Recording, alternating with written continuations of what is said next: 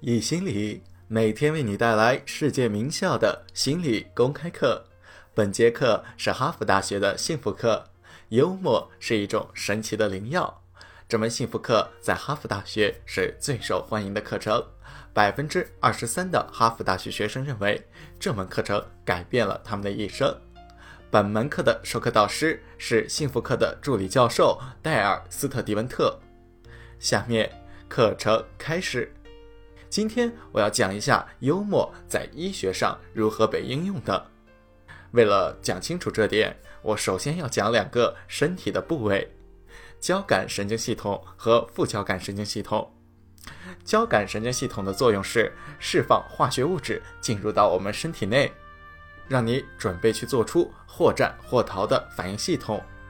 它能够暂时让你当一回超人，你变强了，你变快了。你的忍耐力变强了，你更加有活力了。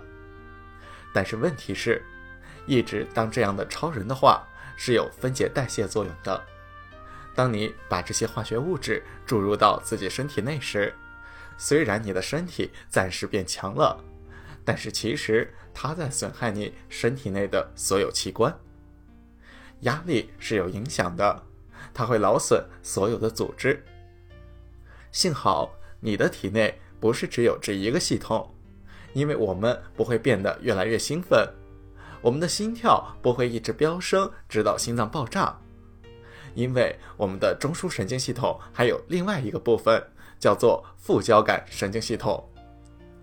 副交感神经系统负责让我们的身体冷静下来，它负责减慢我们的呼吸率、心跳率，让我们真正的恢复过来。当我们的能量水平没有飙升时，我们的能量就能够维持更长的时间，因为这个系统会不断的激活、修复，并且注入更多的活力。我把这个过程称之为黑道家族效应。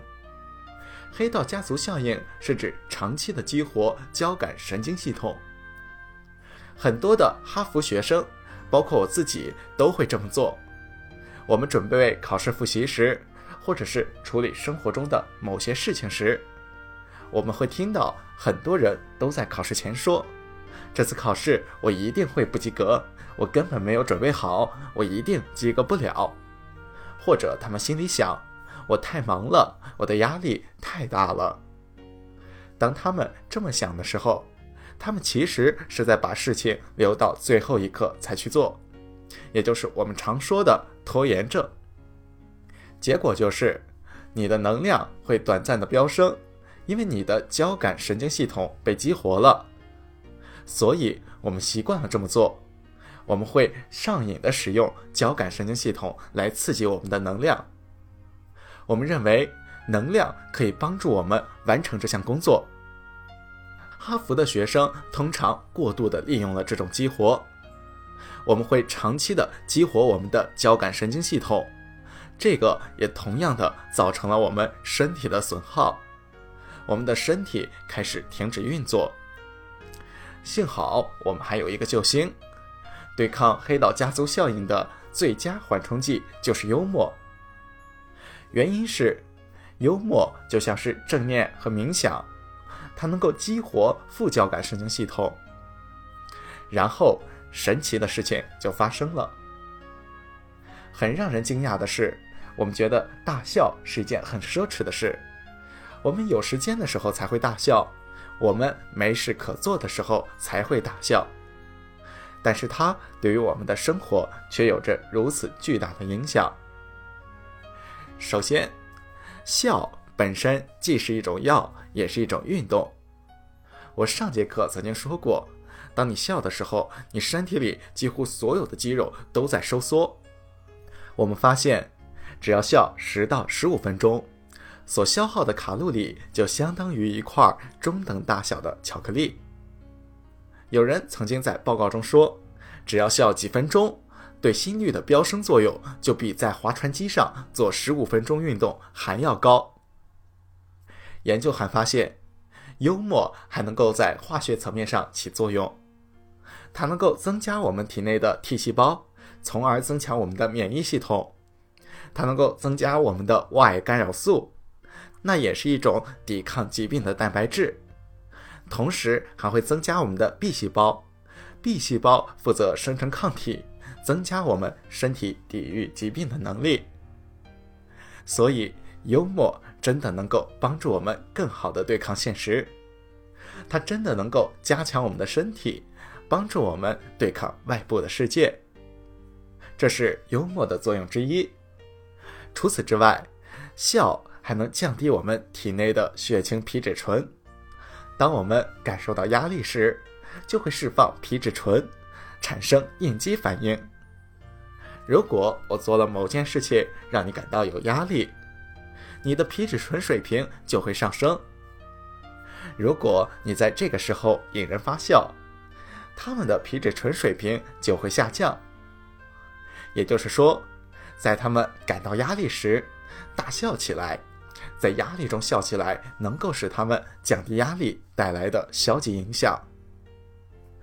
压力会损耗我们的身体，而幽默能够给我们的身体和心理带来极大的益处。首先，研究发现，即使是一点点幽默，也能够增强我们的免疫系统。研究人员的研究方法就是，找来了一群支气管哮喘病人，让他们接触尘霾。这些病人对于尘霾是极度过敏的。这个是让他们产生过敏反应。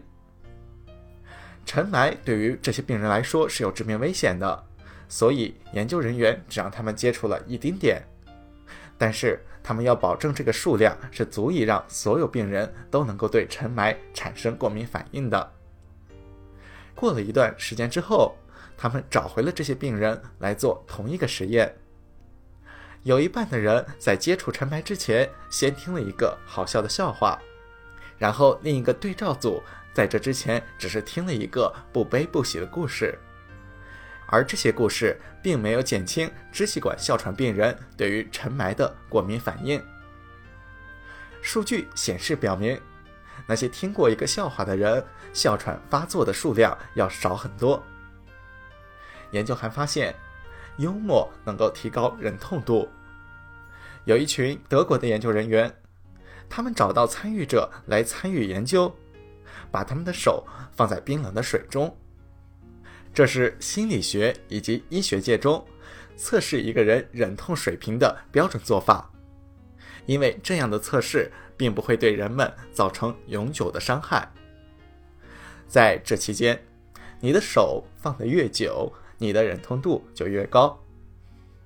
他们让一组人看好笑的视频，一组人看不悲不喜的视频，一组人看悲伤的视频。这个时候，他们的手都放在冰水中。研究人员发现，看幽默视频的那一组，从数据上来看，手放在冰桶里的时间要比其他组长很多。这一研究同时还有一个惊人的发现。幽默的影响不仅是出现在实验过程当中，他们在这些人看完幽默视频的二十分钟之后，又做了同样的测试。即便是过去了二十分钟，还是能够得到同样的效果。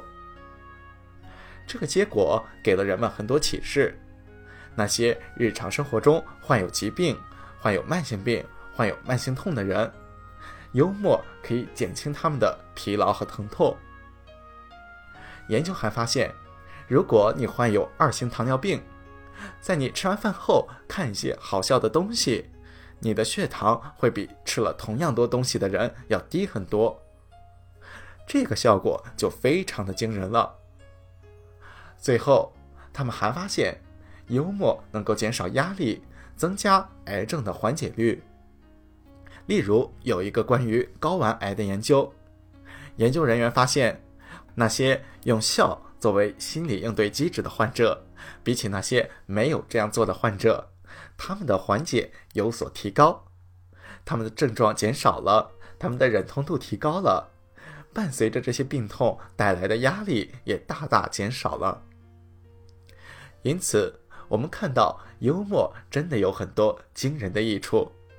我们看到它能够改变我们的身体化学，改变我们的免疫系统。